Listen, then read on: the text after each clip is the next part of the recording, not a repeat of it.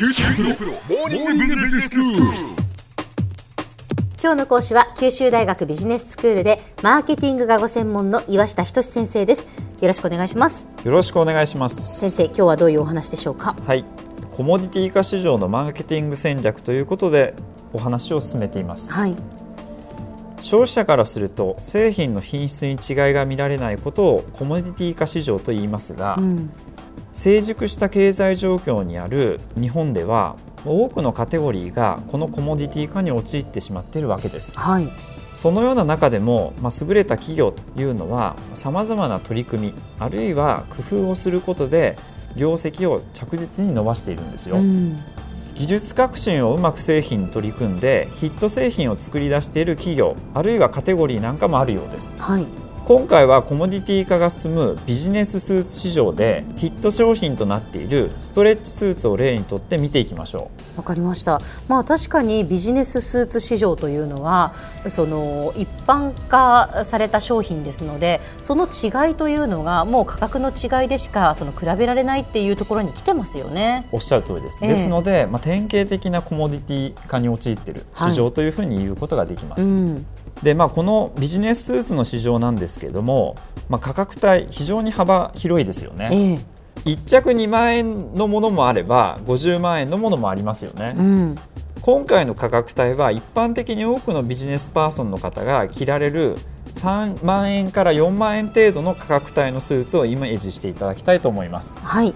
実は紳士服専門店で今一番にぎわっている売り場はストレッチスーツ売り場なんですよオフィスのカジュアル化でスーツの販売は頭打ちになっています。はい、矢野経済研究所の報告によると2016年のスーツの販売数は2015年と比べると10%ほど減少しているそうです。ほう、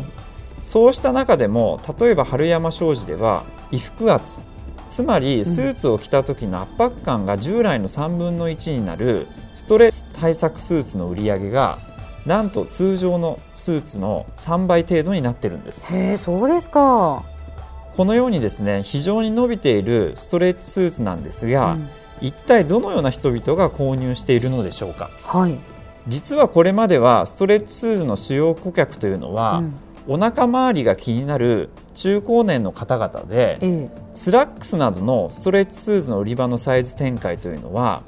ウエストサイズが90センチメートル以上が中心だったんですよ。へえ、えところが最近のストレッチスーツ売り場では、うん。中高年の方の姿はまばらになっており、ええ。明らかに若い男性客の姿が目につくんです。はい、紳士服大手の青木さんが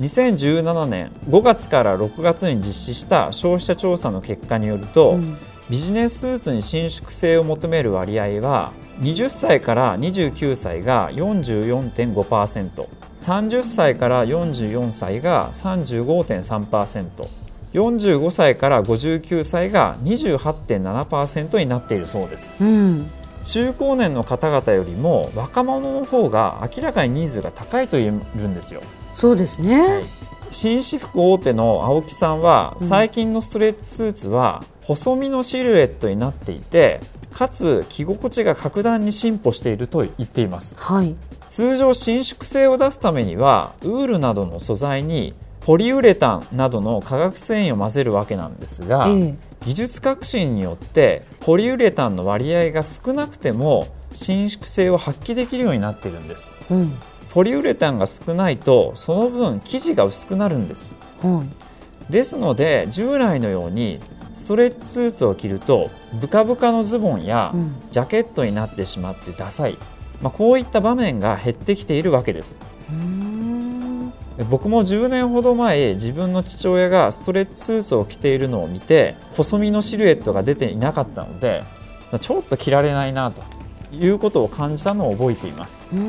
先生今ここで分かったんですけどそのストレッチスーツってもう私たちがよく目にするのはもう細身で伸縮性の高いものっていうだからそのイメージがすごく強いんですが以前お父さんたちが着ていたそのゆったりしたこうダボっとした感じのあれもストレッチスーツなんですね。そうですね。それがもともとのストレッチスーツなんあです。もともとはそれがこうゆったり着られるでっていうことでストレッチスーツだったわけですね。はい、で伸びるってところですね。おで腹周りとかがですね。あなるほどなるほはい。ど、はい、はいはい。でも今のストレッチスーツっていうのは伸びる上にそのピタッと細身のものを実現できたっていうことなんですね。おっしゃる通りです。なので若い人たちにも受けるということですね。はまあ、今青木さんですとか、あるいは小中さん、まあ、こういった伸縮専門店のストレッチスーツを着てみますと、うん。ほとんど普通のスーツと違いがわからないと思います。あはい。以前は伸縮性を出すために今おっしゃっていただいた通り大きく作っていたスーツがスリム化されたんです。はい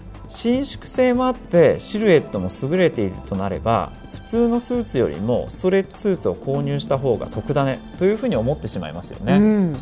それではどうしてこのような素材の技術革新が生まれたのでしょうか？はい。実はフェラガモなどのヨーロッパにある高級ブランドが日本をはじめとする合成メーカーに伸縮性の高い素材を開発してほしいと要請したことが始まりだったそうです。は実は欧米の高級ブランドは近頃他のブランドとの差別化の切り札として伸縮性の高い素材への関心を強めているんですよ。パリコレクションですとかミラノコレクションといった有名なファッションショーなどで披露された新素材まずは欧米の高級ブランドで採用されます。はい。続いて一般的なアパレルメーカーで採用されるようになるわけです、うんそして最後の方で伸縮メーカーにおいても採用されていくわけです。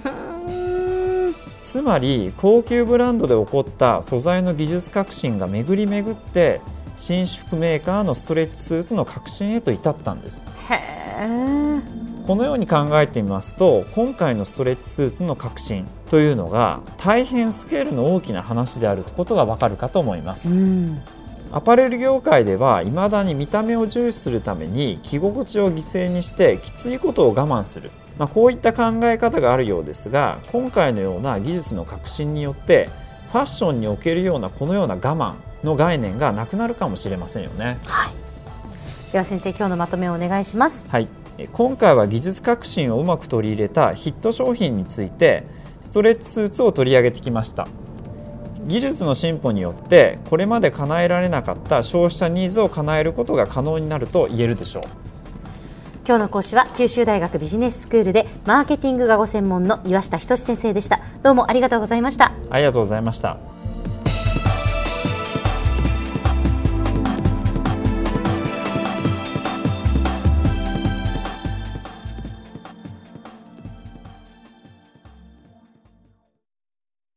QT PRO は通信ネットワーク、セキュリティ、クラウドなど QT ネットがお届けする ICT サービスです。九州中に展開した光ファイバー網を基盤に一番身近なビジネスパートナーとして九州の企業自治体の皆様をサポートします。詳しくは QT プロで検索を。